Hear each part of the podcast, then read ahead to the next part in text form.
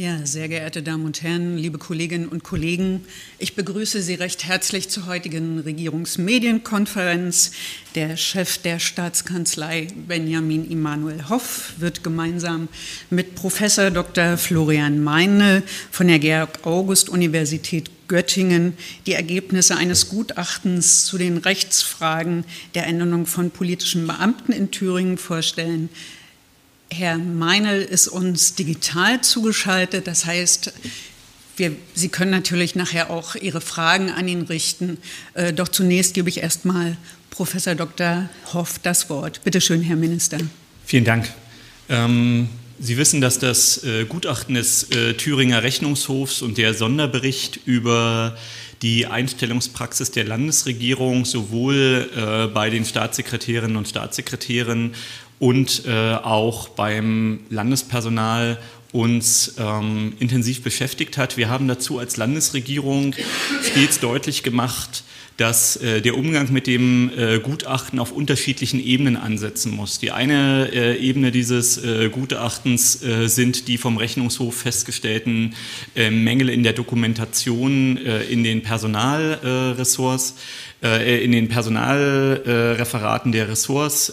Da haben wir gegenüber dem Thüringer Landtag, auch gegenüber dem Thüringer Rechnungshof deutlich gemacht, dass wir die Aufgabe sehen, hier entsprechend in die ähm, Überarbeitung äh, der Dokumentation einzutreten. Das Zweite, dass wir deutlich gemacht haben, der Kern, über den wir hier sprechen, ist eine weniger politische und rechtliche als zunächst erstmal eine rechtswissenschaftliche Auseinandersetzung, nämlich die rechtswissenschaftliche Kontroverse über die Frage, äh, wie der Status äh, der politischen Beamtinnen und Beamten und das Transformationsamt äh, von Staatssekretärinnen und Staatssekretären äh, zu bewerten ist.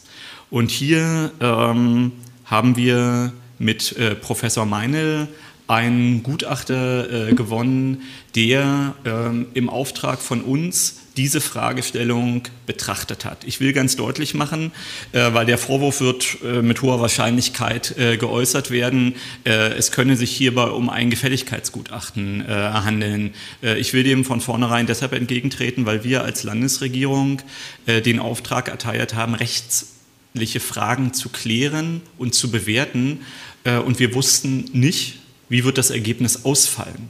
Und äh, es gab auch keinerlei inhaltliche Einflussnahme auf das Gutachten im Sinne einer Schärfung in die eine oder andere Richtung, sondern Professor Meinl, der heute im Kabinett äh, die Schlussfolgerungen seines Gutachtens äh, vorgetragen hat, ähm, hat deutlich gemacht, dass ähm, das ist eine Position, die wir als Landesregierung an verschiedener Stelle, nicht zuletzt auch in dem Sonderplenum, äh, das es gegeben hat, auch in den Ausschusssitzungen, auch bisherigen parlamentarischen Befassungen, dass man der Position, äh, die der Rechnungshof geäußert hat, tatsächlich inhaltlich auch entgegentreten kann und dass es Argumente gibt, die zu gewichten Aufgabe der politischen, aber auch der wissenschaftlichen Diskussion ist. Ich habe an verschiedener Stelle deutlich gemacht, dass wir uns äh, gegen die Einsetzung eines Untersuchungsausschusses in keiner Weise sperren äh, werden, habe gleichwohl von Beginn an zu bedenken gegeben, ob der Untersuchungsausschuss für die Betrachtung einer solchen Fragestellung tatsächlich das richtige Instrument ist, weil es hier eben um die Einschätzung äh, eben auch äh, der von mir äh, benannten rechtlichen äh, Fragen geht.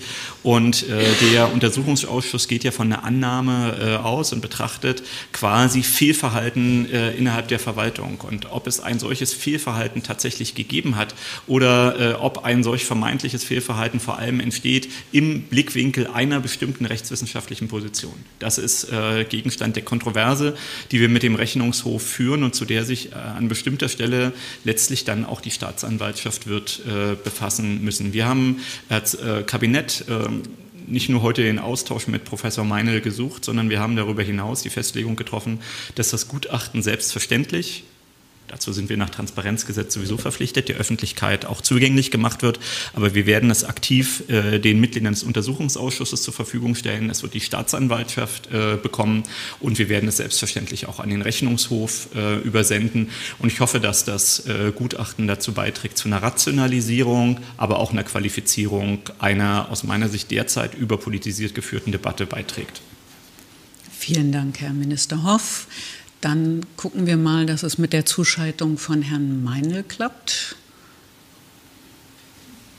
Bitte sehr, Herr Meinl. Genau. Ja, vielen herzlichen Dank. Bin ich zu hören? Gut. Ja, äh, meine sehr geehrten Damen und Herren, sehr geehrter Herr Minister, vielen herzlichen Dank für die Gelegenheit, das Gutachten auch in diesem Rahmen vorzustellen. Zum Hintergrund der Tatsache, dass die Landesregierung mich beauftragt hat, ähm, hat äh, Herr Minister Hoff ja gerade schon das Notwendige gesagt, äh, sowohl zur Stellungnahme des Rechnungshofs und der darin erhobenen Rüge als auch zur, zum Hintergrund der Einsetzung des Untersuchungsausschusses. Es geht hier, um das nochmal klar zu sagen, es geht hier um eine Besonderheit des deutschen Beamtenrechts, nicht nur im Freistaat Thüringen, sondern auch im Bund und in den anderen äh, Ländern, mit Ausnahme Bayerns, ähm, um politische Beamte, die in Gesetzen von Bund und Ländern dadurch definiert werden, dass sie jederzeit in den einstweiligen Ruhestand versetzt werden können, weil sie in Übereinstimmung mit den grundsätzlichen politischen Zielen der Regierung stehen müssen. An dem Vorgang ähm, sind, auch das würde ich gerne nochmal unterstreichen, zwei Sachen äh, ungewöhnlich. Das ist erstens ungewöhnlich, dass ein Rechnungshof so explizit zu Rechtsfragenstellung bezieht, noch dazu zu sehr umstrittenen. Und es ist ebenso ungewöhnlich, dass es zum Einsetzungsbeschluss eines Untersuchungsausschusses gehört, dass der Untersuchungsausschuss Rechtsfragen klären soll. Das ist, um es jetzt mal ähm, neutral zu formulieren, nach meinem Verständnis zumindest nicht der Kern dessen, was diese Institutionen leisten können und leisten sollen, aber das nur nebenbei. Ähm, die Landesregierung hat mich gebeten, auch das kann ich nur in vollem Umfang bestätigen, was schon gesagt worden ist, die Rechtsfragen, die sich dabei stellen, ergebnisoffen zu prüfen. Das betone ich auch nochmal ausdrücklich. Ich hatte also völlige gutachterliche Freiheit. Ich kann auch noch ergänzen, ich hatte mich zu den hier in Frage stehenden Rechtsfragen auch noch nicht vorher wissenschaftlich geäußert. Ich bin also auch, soweit ich das sehe, nicht deswegen gebeten worden, weil ich sozusagen eh schon eine Rechtsauffassung hatte, die der Landesregierung gefiel. Ich würde jetzt vielleicht, ähm, wenn es die Zeit erlaubt, so vorgehen, dass ich zunächst ein bisschen was zu der juristischen Argumentation des Gutachtens sage und am Schluss noch ein bisschen die grundsätzlicheren Dimensionen der Frage antippe. Die Argumentation des Gutachtens ist im Grunde in vier Teile gegliedert. Ähm, der erste Teil besteht darin, dass ich zunächst einmal zu, ähm, zu zeigen versuche, dass ich das, das Recht dieser Statusgruppe der politischen Beamten, anders als das der Rechnungshof äh, in der Stellungnahme gesehen hat, nicht darin erschöpft, ähm, dass sie jederzeit entlassen werden können. Die Gesetze sagen zwar gerade das vor allem, aber diese gesetzlichen Regelungen sind aus verschiedenen Gründen lückenhaft und sie sind insoweit nicht abschließend. Das ist nicht die einzige Besonderheit. Die Gesetze regeln die Frage des Zugangs zu diesen Ämtern nicht. Das hat aber nicht den Grund, dass die, der Zugang zu diesen Ämtern so ist wie zu jeder Referentenstelle, sondern das hat historische Gründe, letztlich weil das Beamtenrecht älter ist in seinen Grundstrukturen als die Institution der politischen Beamten. Das ähm, Näheres kann ich dazu gerne noch ausführen. Der zweite Schritt der Argumentation ist verfassungsrechtlicher Natur und versucht zu zeigen, dass es hier nicht nur um eine beamtenrechtliche Frage geht. Es geht also nicht nur um die Frage der Auslegung von Beamtenstatus und Landesbeamtengesetzes, sondern es geht darum, dass es in parlamentarischen Regierungssystemen, wie wir sie in der Bundesrepublik und in den Ländern haben, eine sachliche Notwendigkeit gibt für eine Ebene von Ämtern zwischen der politischen Ebene der Regierung auf der einen Seite und der Ministerialbürokratie auf der anderen Seite.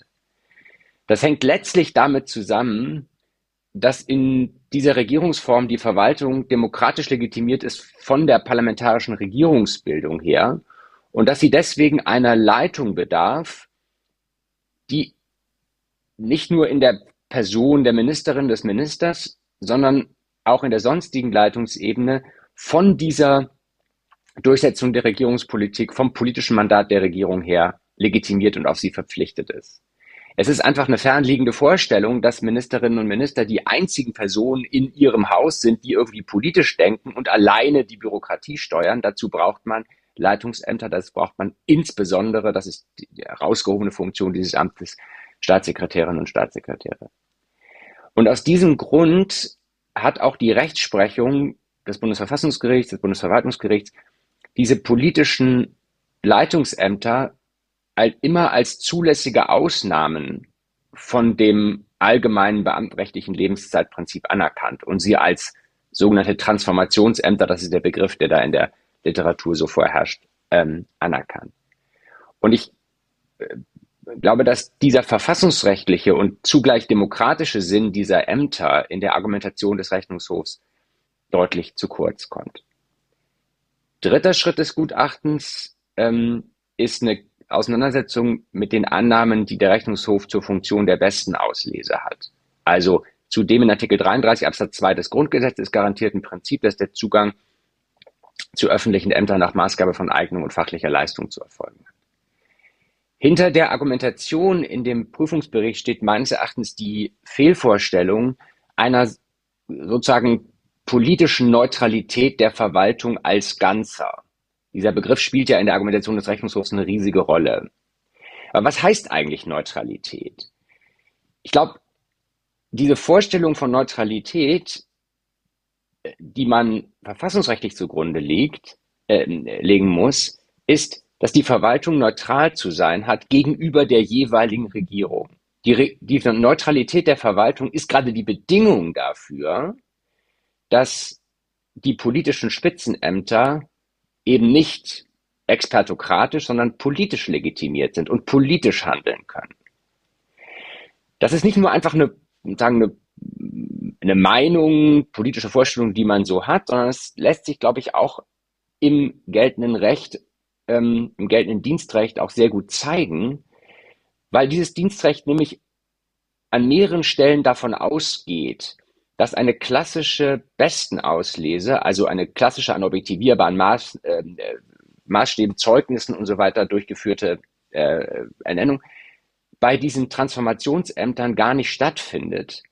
Das zeigt sich unter anderem, um nur ein Beispiel daraus zu nehmen, daran, dass in diesen Fällen anstelle der, ähm, äh, der einzelnen Häuser das Kabinett als solches entscheidet. Die Regierung als ganz übernimmt politische Verantwortung dafür, wen sie mit diesen Transformationsämtern betraut. Das wäre ja ganz überflüssig, wenn man es einfach nach einem objektiv, objektivierbaren Verfahren der besten Auslese durchführen könnte. Das wird im Gutachten noch in seinen technischen Details ausgeführt.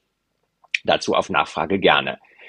Ähm, Im Ergebnis zeigt sich, glaube ich, dass das politische Vertrauen der, der Regierung zu ihrem administrativen Spitzenpersonal sozusagen nicht ein Kriterium ist, was ähm, was tendenziell die Eignung überspielt, sondern es, es ist gerade ein ganz entscheidendes Kriterium der besten Auslese.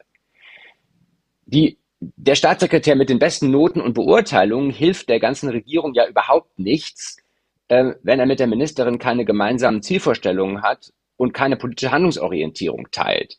Und deswegen gibt es, glaube ich, in diesem Fall einfach sehr, sehr gute, auch verfassungsrechtlich valide Gründe zu sagen, die politische Übereinstimmung mit der Regierung ist gerade in diesen demokratischen Transformationsämtern ein zentrales Kriterium der Eignung und insofern auch der besten Auslese.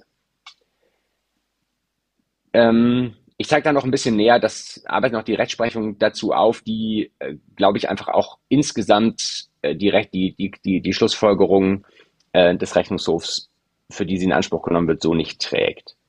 Vierter und letzter Schritt, das sind dann sozusagen die beamtenrechtlichen und laufbahnrechtlichen Details, in denen steckt natürlich bekanntlich immer der Teufel.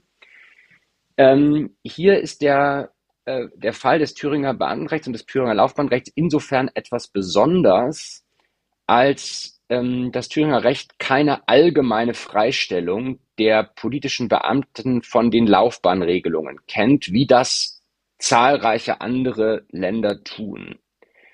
Deswegen äh, funktioniert die Ernennung von, ähm, von Quereinsteigern, an der der Rechnungshof ja besonders Anstoß genommen hat, rechtlich nur durch eine äh, etwas komplizierte Verknüpfung aus der Einstellung laufbahnfremder Bewerber, für die das Landeslaufbahngesetz eine Rechtsgrundlage bietet. Auf der einen Seite mit der sofort, mit deren sofortiger Beförderung die es wiederum eine Rechtsgrundlage gibt, bei der aber dann nach dem Willen des Gesetzgebers ein fiktiver Werdegang außerhalb des öffentlichen Dienstes nachgezeichnet, dokumentiert werden muss. Der Minister hatte das gerade schon angesprochen.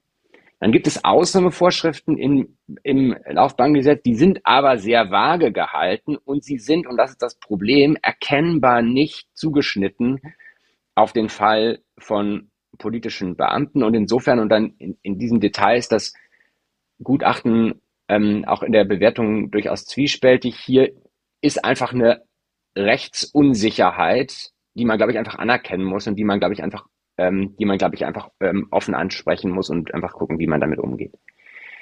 Der Rechnungshof hat in, seiner, in seinem Prüfungsprüfbericht diese Rechtsunsicherheit aber meines Erachtens in einer viel zu einseitigen Weise im Sinne einer ausnahmslosen Geltung der allgemeinen beamtrechtlichen Vorschriften auch für Staatssekretäre interpretiert was meines Erachtens auch zu im Ergebnis unhaltbaren Ergebnissen führt. Aber, und um das nochmal zu betonen, das betrifft nicht die vom Rechnungshof beanstandete Frage der Durchführung einer besten Auslese im Sinne von Artikel 33 Absatz 2 des Grundgesetzes, sondern es betrifft nur die im Wesentlichen ja sehr formale Frage der Dokumentation und des zeitlichen Ablaufs eines Karriereverlaufs vor der Ernennung bei Bewerberinnen und Bewerbern außerhalb, von außerhalb des öffentlichen Dienstes. Im Ergebnis, und das ist, glaube ich, der vielleicht praktisch auch entscheidende Punkt, auch im Hinblick auf die ähm, ja noch andauernden staatsanwaltschaftlichen Ermittlungen und auf das Gutachten, das die ähm, CDU-Fraktion äh, bei meinem strafrechtlichen Kollegen äh, Frank Saliger aus München in Auftrag gegeben hat, im Ergebnis, glaube ich, ist der Vorwurf, dass hier gegen verfassungsrechtliche Grundsätze der besten Auslöse verstoßen wurde, nicht haltbar und nicht haltbar ist insbesondere auch, ohne dass ich mich jetzt in der strafrechtlichen Bewertung irgendwie aus dem Fenster lehnen würde, nicht haltbar ist aus meiner Sicht auch die Vorstellung, dass hier irgendwie ein relevanter Schaden ähm, entstanden ist. Also ich glaube, dass diese Vorwürfe kann man einfach mit einer genaueren ähm, verfassungs- und beamtenrechtlichen Prüfung einfach ausräumen.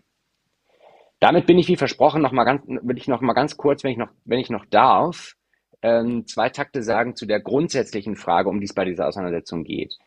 Eine praktische und eine allgemeine Bemerkung.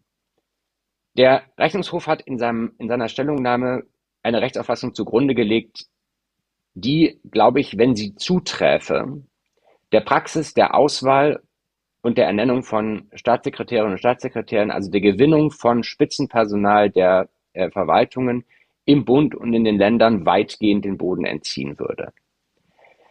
Ähm, mir scheint es im, nicht in den Konsequenzen wirklich durchdacht zu sein.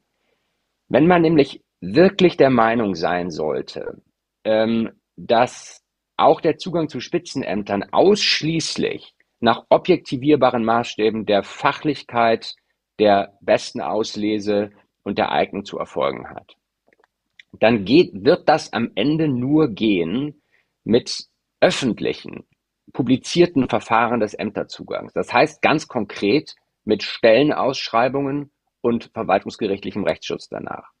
Und da habe ich, hab ich einfach das Gefühl, dass sehr viele Persönlichkeiten, die man für diese, für ähm, unsere ähm, Verwaltung, für unsere Regierung, für unser Land wichtigen äh, Ämter gewinnen will, größte Hemmungen hätten, sich solchen Verfahren auszusetzen.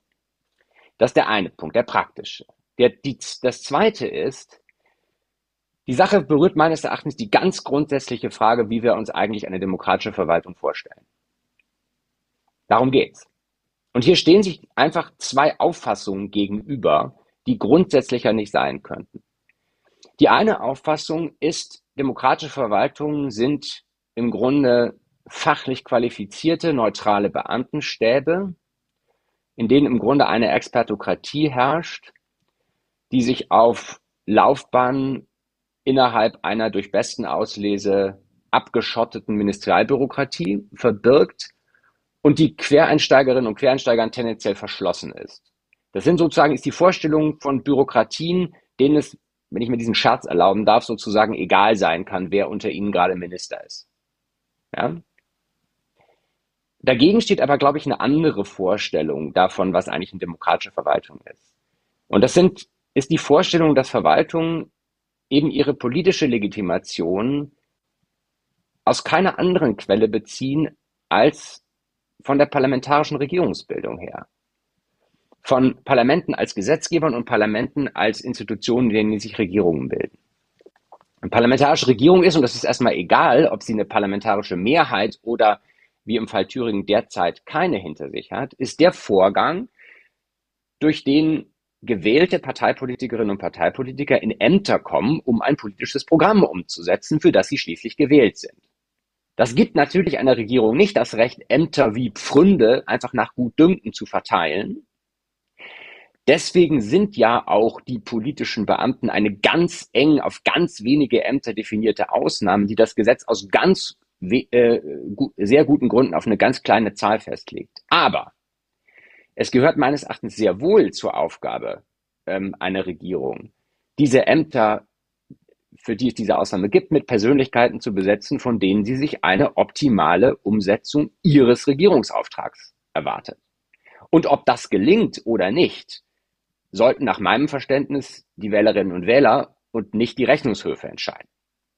Deswegen halte ich es auch für ein politisch legitimes Ziel, ein vollkommen legitimes Ziel, bei der Rekrutierung von solchen Spitzenämtern auf Menschen mit anderen Erfahrungen und anderen Hintergründen zu setzen, als sie eben typischerweise innerhalb der Beamtenlaufbahn gewonnen werden. Stichwort Diversität, Stichwort Pluralismus. Und ich glaube, das ist mein letzter Satz. Ich glaube, in diesem Sinne hängt von der Antwort auf die Frage, über die wir jetzt hier ähm, äh, zusammen nachgedacht haben, ähm, wirklich entscheidend ab, wie wir uns eigentlich ein pluralistisches, ein demokratisches und ein leistungsfähiges Berufsbeamtentum in Zukunft vorstellen. Vielen herzlichen Dank. Vielen Dank, Herr Professor Dr. Meine. Sie haben jetzt die Möglichkeit, Fragen zu stellen an Herrn Hoff oder an Herrn Meine. Sehe ich im Moment. Ich gestatte mir eine kurze Ergänzung, weil ich nochmal darauf hinweisen will, dass wir auf den Aspekt, äh, auf den Professor Meine aufmerksam gemacht hat. Er nannte das die rechtliche Unschärfe im Laufbahnrecht. Ja, dahingehend ähm, reagiert haben, das hatten wir auch seit Beginn des äh, Rechnungshofgutachtens deutlich gemacht, dass wir beabsichtigen und haben das inzwischen auch gemacht, ein Thüringer Gesetz zur Änderung dienstrechtlicher Bestimmungen für politische Beamtinnen und Beamte in den Landtag einzubringen. Der liegt zur Beratung im äh, Innenausschuss des Thüringer Landtags und der umfasst ja zwei Bestandteile. Zum einen die Reduktion der Zahl der politischen Beamtinnen und Beamten in Thüringen um drei Beamtenpositionen. Sie wissen, dass die Migrationsbeauftragte, den Präsident des Verwaltungsamtes und die Gleichstellungsbeauftragte und gleichzeitig ähm, wird äh, die in der absolut überwiegenden Zahl der Länder vorgenommene Konkretisierung des Laufbahnrechts hier quasi dann auch vorgenommen, sofern die Mehrheit des Thüringer Landtags sich für diesen Gesetzentwurf entscheiden sollte. Damit würde auch kein Thüringer Spezifikum äh, geschaffen, sondern äh, Thüringen würde hier eine ähm, aus welchen Gründen auch immer nicht vorgenommene Klarstellung dann äh, wie die Zahl, absolut überwiegende Zahl der Länder äh, klarstellen. Die einzige Ausnahme, die mir bekannt ist, die eine solche Klarstellung nicht hat und auch nicht benötigt, ist das Land Bayern aufgrund einer völlig anderen äh, Konstruktion der äh, Staatssekretärinnen und Staatssekretäre, die dort keine politischen Beamten sind. Ja, vielen Dank. Jetzt sehe ich eine Frage von der DPA, von Frau Rothe, bitte.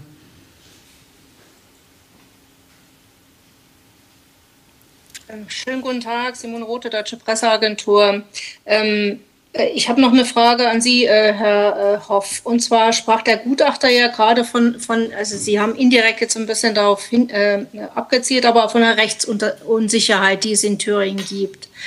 Das Gesetz, was Sie oder diese Klarstellung ähm, zum Laufbahnrecht, die Sie gerade ansprachen, ähm, reicht das aus, um quasi diese Unsicherheit in der Zukunft äh, auszuräumen oder reicht es nicht aus? Sind weitere Schritte geplant? Und also was äh, haben Sie für eine Erwartung? Jetzt, äh, Sie haben angekündigt, das Gutachten geht äh, sowohl an den Untersuchungsausschuss als auch Rechnungshof und Staatsanwaltschaft. Aber was haben Sie jetzt für eine Erwartung an den Untersuchungsausschuss? Das wäre die zweite Frage. Liebe Frau Rothe, Sie haben den Prof angesprochen. Jetzt äh, sind Herr Mein und ich nicht ganz sicher, welcher von uns beiden Profs jetzt angesprochen ist. äh, den einen, den ich angesprochen habe, das war der Gutachter, also ja. der andere Prof und nicht Sie. Okay, also dann. Ähm Ihre Meinung interessiert mich, weil das ja eine politische ähm, Abwägung wieder ist. Wenn, wenn der Gutachter sagt, es die Frage gibt eine ist angekommen. Unsicherheit, äh, muss man die ja beheben. So, genau. und die Frage ist, reicht das mit dem, was Sie dem Landtag bisher vorgelegt haben, oder müssen Sie nachbessern? Jetzt, lieber Herr Meinl, ich bin mir nicht sicher, ob Sie unseren Gesetzentwurf, den wir in den Landtag eingebracht haben, kennen und äh, insoweit auch äh, sich eine Positionierung vor dem Hintergrund Ihres Gutachtens dazu zutrauen. Ähm, deshalb würde ich diese Frage zunächst aber nur äh, erstmal an Sie gehen und zu den zwei weiteren Punkten bin dann, glaube ich, ich angesprochen. Ja, das, das beruhigt mich, denn ähm, zu, der, ähm, zu den Erwartungen kann ich überhaupt nichts sagen. Das sollte man auf keinen Fall. Professoren neigen immer dazu, die Erwartungen ihrer eigenen Schrift, also die Erwartungen an ihre eigenen Schriftstücke zu hoch zu hängen. Ähm, ich kenne den Gesetzentwurf. Ähm, ich äh, habe ihn jetzt nicht so präsent, dass ich mir jetzt, dass ich das jetzt äh, dass ich mir jetzt hier ein Urteil zu äh, traue, was äh, sagen völlig zitierfähig ist. Aber ich hatte, als ich ihn gelesen habe, ähm, sehr wohl den Eindruck, dass er den grundsätzlichen Punkt klar zieht. Ähm, äh, und äh, insofern würde ich die Frage, das reicht aus, mit, eindeutig mit Ja beantworten, ähm, weil er äh, weil er genau den Punkt einfach ähm, in das Laufbahnrecht hineinführt, dass es eben ähm, bei der laufbahnrechtlichen Qualifikation von politischen Beamten äh, man einfach nicht, nicht sinnvoll nach Grundsätzen verfahren kann, ähm, die auch für die Eingangsämter äh, gelten, die auch für die Eingangsämter äh, höherer Dienst oder ähm, gehobener Dienst gelten. Ich will an der Stelle anschließen, äh, liebe Frau Rothe. Wir haben ja auch bei der Einbringung des Gesetzes deutlich gemacht, die entsprechende Formulierung in diesen Gesetzentwurf zu bringen, war insoweit nicht wahnsinnig schwer, weil die entsprechenden Regelungen in den landesrechtlichen äh, gesetzlichen Grundlagen überwiegend identisch sind. Das heißt also, ähm, das, was man bei Studierenden oft sagt, dass sie nicht einfach nur machen sollen, vor allem nicht ungeprüft, äh, haben wir jetzt geprüft gemacht, nämlich ein Copy-Paste-Verfahren. Das war im Wesentlichen das, was äh, hier für das Thüringer Laufbahnrecht notwendig war. Und insofern haben die ähm, Abgeordneten der Oppositionsfraktion ja auch deutlich gemacht, dass sie durchaus äh, bereit sind, so sagt es auch der Redner der CDU, sich diesem Gesetzentwurf zu widmen. Und die Kritik ähm, bezog sich weniger auf die Frage dieser laufbahnrechtlichen Klarstellung, sondern der Frage, ob möglicherweise noch weitere äh, Beamte, die bislang als politische Beamte definiert sind, nämlich Polizeipräsident beziehungsweise äh, Leiter des Amts für Verfassungsschutz, noch in den Katalog der äh, abzuschaffenden politischen Beamtenpositionen einzubeziehen ist, was aber eine ganz andere Ebene ist als die, die wir jetzt hier betrachten. Der zweite Punkt, Erwartungen an den Untersuchungsausschuss. Naja, nun, äh, als jemand, der potenziell, äh, auch wenn das der Untersuchungsausschuss mit den äh, Stimmen der Mehrheits ähm, Abgeordneten, also von CDU, FDP und AfD, abgelehnt hat, äh, mich dort äh, in den Untersuchungsausschuss einzuladen und meine Vorgängerin bzw. meine Vorgänger zu den äh, Prüfungsfragen des Untersuchungsausschusses anzuhören, ist ja nicht ausgeschlossen, dass das nochmal passiert. Und insofern, wenn man da potenziell vorgeladen wird, äußert man jetzt erstmal keine Erwartungen an den Ausschuss. Aber ähm, nachdem der Untersuchungsausschuss das Gutachten, das äh, Professor Saliger ähm, äh, unterbreitet hat, der im Auftrag der CDU-Fraktion im Au Untersuchungsausschuss verlesen wurde und auch Professor Saliger Politiker dazu befragt wurde, ist meine Annahme, dass der Untersuchungsausschuss sich auch mit Professor Meinl und dem Gutachten von Professor Meinl in gleicher Intensität und Qualität auseinandersetzen wird. Alles andere würde mich sehr überraschen, wenn der Untersuchungsausschuss sich die Gelegenheit äh, nehmen lassen würde, in den äh, diskursiven Wettstreit mit ähm, Herrn äh, Professor Meinl einzutreten, denn das ganze Gutachten setzt ja quasi an der äh, kommunikationstheoretischen Grundannahme des zwanglosen Zwang des besseren Arguments Argumentes an. Gibt es sonst weitere Fragen zum Gutachten? Das sehe ich jetzt nicht. Dann recht vielen Dank, Herr Professor Meine. Ich habe, äh, Herr Hoff hatte angeboten, auch noch zu anderen Themen aus der Kabinettssitzung zu sprechen. Und es gibt auch zu anderen Themen Fragen hier im Publikum. Ja, dann zunächst Herrn Hoff das Wort Dann noch Erstmal einmal. ganz herzlichen Dank ja. und auf Wiedersehen, lieber Professor Meine. Ja. So, ähm, das Kabinett hat heute ähm, zwei Dinge äh, noch getan äh, in der, im Rahmen, also neben der Abarbeitung äh, der Tagesordnung. Und zwar äh, haben wir heute, und das will ich hier auch noch kurz ansprechen, weil äh, einzelne Akteure äh, auch ähm, da sind. das Kabinett hat heute ähm, Mitarbeiterinnen und Mitarbeiter des Samokka Cafés in Weimar und der Beschäftigte der Diakonie begrüßt, denn es gibt ein sehr, sehr äh, tolles Projekt, das heißt Schichtwechsel und zwar ähm, Mitarbeiterinnen und Mitarbeiter, die in Integrationsbetrieben tätig äh, sind, wechseln am 12. Oktober mit äh, Beschäftigten, die nicht in Integrationsbetrieben tätig äh, sind, den Arbeitsplatz. Der Ministerpräsident ist am 12. Oktober bei der Ministerpräsidentenkonferenz. Insofern zieht er das äh, vor. Er wird morgen äh, als Mitarbeiter im äh, Samocker Café in Weimar tätig sein und heute sind die Kolleginnen und Kollegen hier bei uns in der Staatskanzlei. Seien Sie ganz herzlich begrüßt. Schön, dass Sie bei uns sind. Und das Kabinett hatte ähm, von ähm, einem Kollegen der äh, Diakonie Weimar, ähm, äh, Bert Lobenstein, äh, auch entsprechende Informationen zu der Tätigkeit der Diakonie bekommen. Und ich kann als Kulturminister sagen, dass äh, nicht zuletzt auch im ähm, Schloss Mohlsdorf, aber auch in anderen Einrichtungen bestimmte Kulturinstitutionen nicht über diese Form von äh, Qualität verfügen würden, wenn nicht die Diakonie und auch andere Integrationsbetriebe als Partner zur Verfügung stehen würden und auch in dieser Weise Weise äh, unsere Kultureinrichtungen bereichern und gleichzeitig sozialversicherungspflichtige Beschäftigung liefern und deutlich machen, dass Integration tatsächlich die Anerkennung der Menschen in ihrer ganzen Unterschiedlichkeit bedeutet. Und das war heute an diesem Beispiel auch Gegenstand äh, unseres Gesprächs in äh, der Kabinettssitzung. Und äh, für den Einblick äh, in äh, Ihren Arbeitsalltag nochmal ganz herzlichen Dank und schön, dass Sie heute hier sind. Der zweite Thema, das wird Sie nicht überraschen, äh, war der aktuelle Stand Flucht und Migration, der uns im Kabinett befasst hat. Sie wissen, dass wir in der vergangenen Woche am Mittwoch eine gesonderte Sitzung des Kabinetts durchgeführt haben. Dort haben wir eine ganze Reihe von Festlegungen getroffen, zu denen heute auch berichtet äh, worden ist zum Stand der Umsetzung. Das wird uns auch die nächsten Kabinettssitzungen berichten. So hat heute das Arbeitsministerium beispielsweise angekündigt, mit dem ähm, Chef der Regionaldirektion äh, der Bundesagentur für Arbeit in der Kabinettssitzung über die konkreten Umsetzungen äh, der Vereinfachung von Arbeitsmarktzugängen und Ausbildungsplatzzugängen für ähm, äh, Geflüchtete zu sprechen. Wir ähm, werden darüber hinaus, äh, es gibt äh, das eine Institution, die heißt Beirat der Regionaldirektion. Da sind dann auch die Kammern, ähm, also Handwerkskammer, IAK äh, mit dabei und dort wollen wir uns auch ganz konkret ähm, auseinandersetzen, welche Möglichkeiten es gibt, auch in der konkreten Vermittlung. Wir haben uns mit der Wohnungsvermittlung von Ukrainerinnen und Ukrainern äh, beschäftigt. Sie wissen, dass wir 33.000 Unterkunftsplätze haben und dass wir äh, aufgrund der schwierigen Wohnungssituation einen großen Teil an Ukrainerinnen und Ukrainern haben, die in diesen Unterkünften in den Kommunen sind.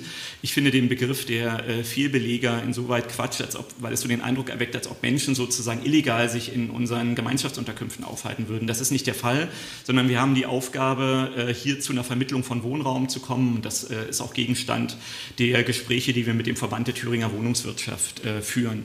Darüber hinaus hat uns die Situation in den drei Erstaufnahmeeinrichtungen äh, befasst. Ähm, es ist deutlich äh, gemacht worden, äh, das ist ähm, quasi eine sehr konkrete Arbeit, äh, mit der wir uns da äh, widmen und sagen wir mal in anderen vergleichbaren Politikfeldern wird derzeit nicht in dieser Form der Intensität jeder Arbeitsschritt, der auf der Arbeitsebene zu machen ist, zum Gegenstand der Landesberichterstattung.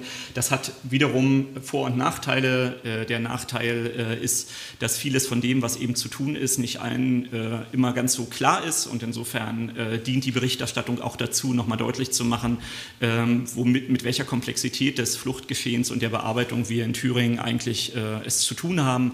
Und zum Zweiten äh, ist es natürlich so, dass äh, die hohe Aufmerksamkeit auch äh, dazu führt, dass wenn mal ein Arbeitsschritt nicht in der äh, erhofften Geschwindigkeit passiert, es dann gleich aussieht, als ob äh, überhaupt nichts passieren würde. Wir, es ist so, dass also Hermsdorf und, ähm, und Eisenberg inzwischen beim Bundesamt für Migration und Flucht gemeldet sind. Das heißt, dort jetzt also äh, die Erstaufnahme stattfindet. Suhl ist für diese Woche noch für den äh, Zugang von Asylbewerberinnen und Asylbewerbern anderer Bundesländer äh, gesperrt, weil wir immer noch dabei sind, die ähm, brandschutztechnische Kapazität dort nicht zu überschreiten. Die Information, die ich gestern zur Belegung erhielt, umfasste ähm, die Zahl von 1420 äh, Personen. Gleichzeitig kamen äh, dann doch, und das ist quasi einfach die Realität, mit der wir uns auseinandersetzen müssen, dann äh, gestern ein Bus mit Asylbewerbern und Asylbewerbern an, die dann aber auch versorgt, äh, verteilt werden, etc. etc. Und insofern ist das die Arbeit, äh, die wir in der konkreten Umsetzung äh, tun.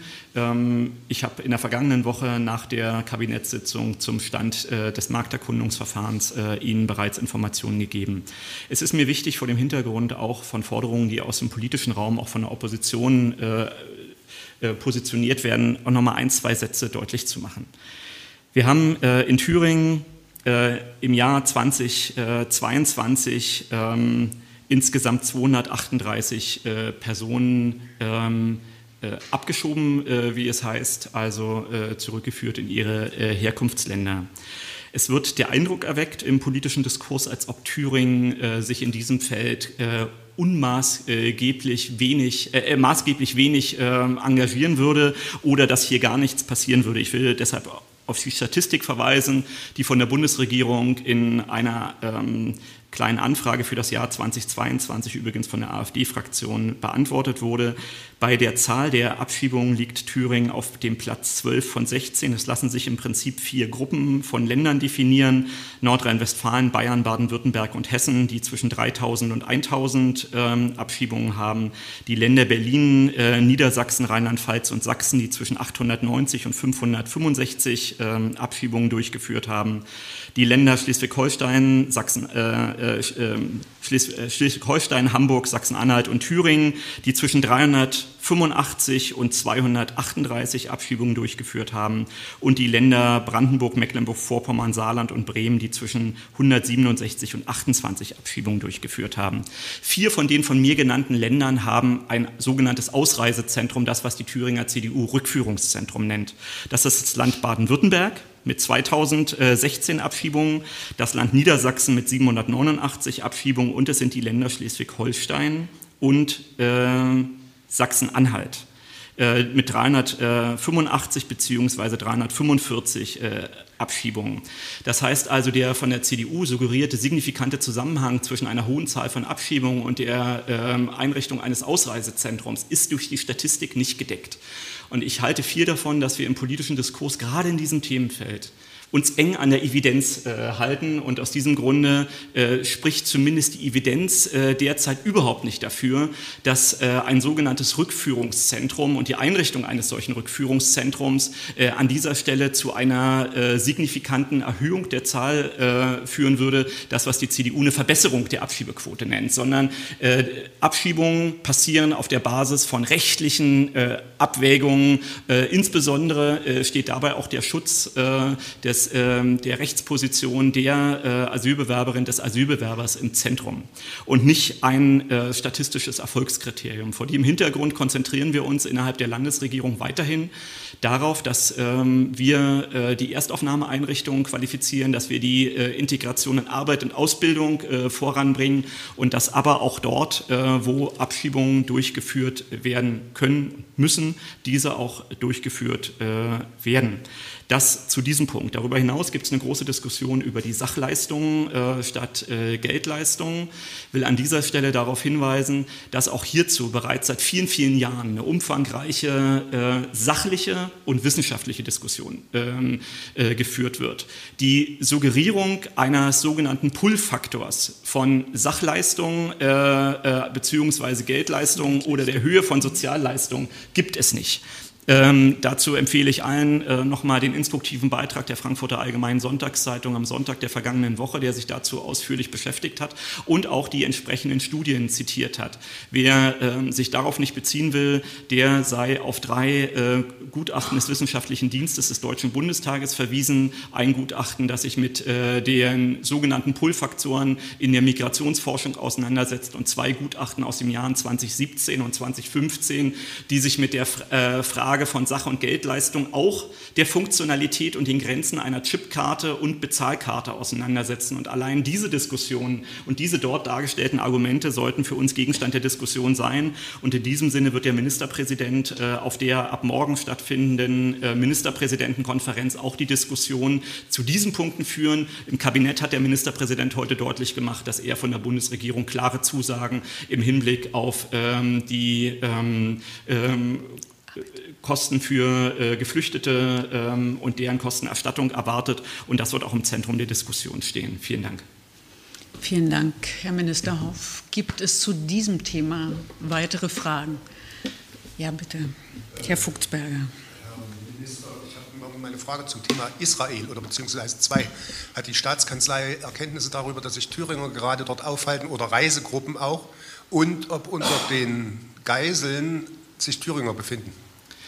Dazu liegen uns zum gegenwärtigen Zeitpunkt keine Informationen vor. Wir haben auch durch das Auswärtige Amt äh, bislang keine entsprechenden Hinweise auf Thüringerinnen und Thüringer unter den äh, ähm, von der terroristischen Hamas äh, genommenen Geiseln auf dem Gebiet äh, des Staates Israel. Dann Frau Rothe hat noch eine Frage. Ähm, ja, ähm, Herr Hoff, ich würde ganz gerne noch mal zu dem Flüchtlingsthema zurückkehren und zwar ähm, zuerst auf die MPK schauend. Äh, da soll es ja äh, auch darum gehen, wie sich die Länder verhalten zu diesem Thema Sach- äh, oder Geldleistungen. Sie sagen, der Schwerpunkt liegt darauf, das liegt, da liegt er, glaube ich, bei unisono allen Ländern drauf, Kostenerstattung durch den Bund. Aber wie, was sagt Thüringen zu Sachleistungen oder Geldleistungen? Ich habe das ja gerade deutlich gemacht. Ähm, die Diskussion über äh, Sache oder Geldleistungen wird ja auf zwei Ebenen geführt. Die eine Ebene ist das Thema, inwieweit ähm, führen die Geldleistungen und die Höhe der äh, Leistung für Asylbewerberinnen und Asylbewerber zu einem sogenannten Pull-Faktor. Äh, den äh, erkennen wir auf der empirischen äh, Basis nicht. Und äh, die Gründe, warum Menschen sich für Deutschland als äh, Fluchtland entscheiden, hat im Wesentlichen vier Ursachen. Erstens, wir sind die größte Volkswirtschaft in Europa. Zweitens, ähm, wir bieten einen hohen äh, Schutzstandard äh, für Personen, die aus unsicheren äh, äh, Ländern kommen, ist das ein wichtiger Punkt. Drittens, wir haben große Communities von Fluchtländern und natürlich gehen Menschen dorthin, wo eine entsprechende Community schon vorliegt. Und das Dritte, wie ist die Möglichkeit, Möglichkeit zu äh, Bildung äh, gegeben und äh, dass Deutschland über ein hervorragendes Bildungssystem verfügt, ist einer der Punkte, warum Menschen sagen, sie möchten, dass ihre Kinder unter solchen Bildungsbedingungen auch aufwachsen können. Ähm, darüber hinaus äh, gibt es äh, von diversen Institutionen, äh, insbesondere auch äh, beispielsweise im Deutschen Städtetag, eine nachvollziehbare Kritik an dem Verwaltungsaufwand äh, der Umstellung von äh, Geld auf Sachleistungen. Darüber hinaus äh, wird die Diskussion so geführt, als ob es möglich wäre, dass man komplett von Geldleistungen auf Sachleistungen umstellt. Äh, das ist nicht der Fall. Deshalb habe ich auf die ähm, zwei Gutachten des Wissenschaftlichen Dienstes verwiesen, die sich erstens mit dem Umfang äh, solcher äh, Umwandlungen auseinandersetzen, die aber auch beispielsweise deutlich machen, dass äh, wenn man die Diskussion über die Chipkarte führen will, und das ist das Gutachten von 2017 im Auftrag von CSU-Bundestagsabgeordneten, äh, was würde das eigentlich konkret bedeuten? Was heißt das eigentlich für die Bargeldabhebefunktion etc.? Da muss man ins Detail gehen. Ähm, die Diskussion sollte man aus meiner Sicht auch sachlich und im Detail führen. Die Ministerpräsidentenkonferenz Konferenz wird aus meiner Sicht äh, zum jetzigen Zeitpunkt keinen Beschluss fassen, hier eine Linie äh, einheitlich vorzugeben, zumal diese Frage, wenn dann überhaupt, durch gesetzliche Änderungen über den Bundesrat zu entscheiden wäre. Aber darf ich kurz nachfragen? Also das heißt, also wenn das Thema äh, morgen aufge übermorgen aufgerufen wird, weil morgen ist ja erstmal nur, äh, glaube die Staatssekretäre, ähm, sagt Thüringen grundsätzlich erstmal nein, keine Chipkartenregelung.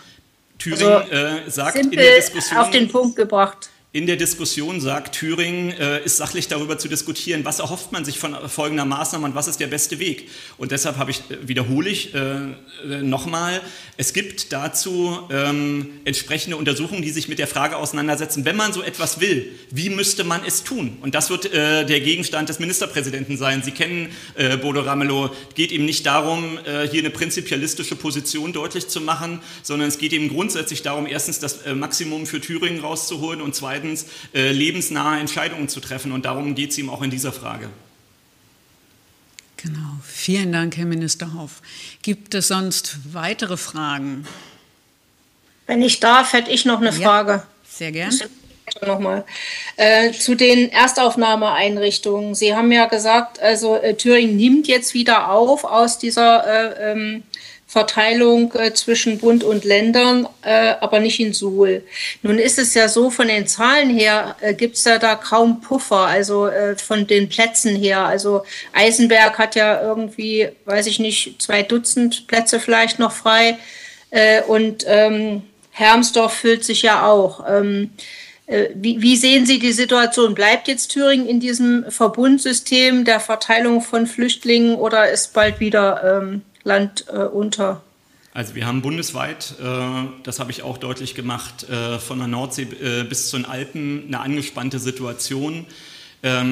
Die Verantwortung äh, ist eine, die auf den äh, Schultern des Landes und der Kommunen liegt. Die Kommunen sind in der Verantwortung, aus den Erstaufnahmeeinrichtungen entsprechend eines Zuweisungsschlüssels ähm, Geflüchtete aufzunehmen und ähm, darüber ähm, besteht kein Zweifel. Und äh, insofern hat äh, die Schließung von Suhl auch den Kommunen die Möglichkeit gegeben, äh, diese Zeit zu nutzen, um äh, die entsprechenden äh, Vorhaltungen zu treffen, um ihrer Verpflichtung zur Aufnahme von Geflüchteten auch nachzukommen. Und wir als Land, äh, das habe ich letzte Woche auch gesagt, nutzen ja das Markterkundungsverfahren und die Auswertung der entsprechenden Liegenschaften nicht nur um eine stationäre, dauerhafte dritte Erst Erstaufnahmeeinrichtung zur Ablösung von Hermsdorf zu identifizieren und fit zu machen. Wir erweitern parallel in Eisenberg Plätze, sondern wir prüfen die eingegangenen Angebote auch unter dem Gesichtspunkt, inwieweit äh, eine Liegenschaft sich äh, möglicherweise nicht eignet, um als Erstaufnahmeeinrichtung stationär dauerhaft zur Verfügung zu stehen,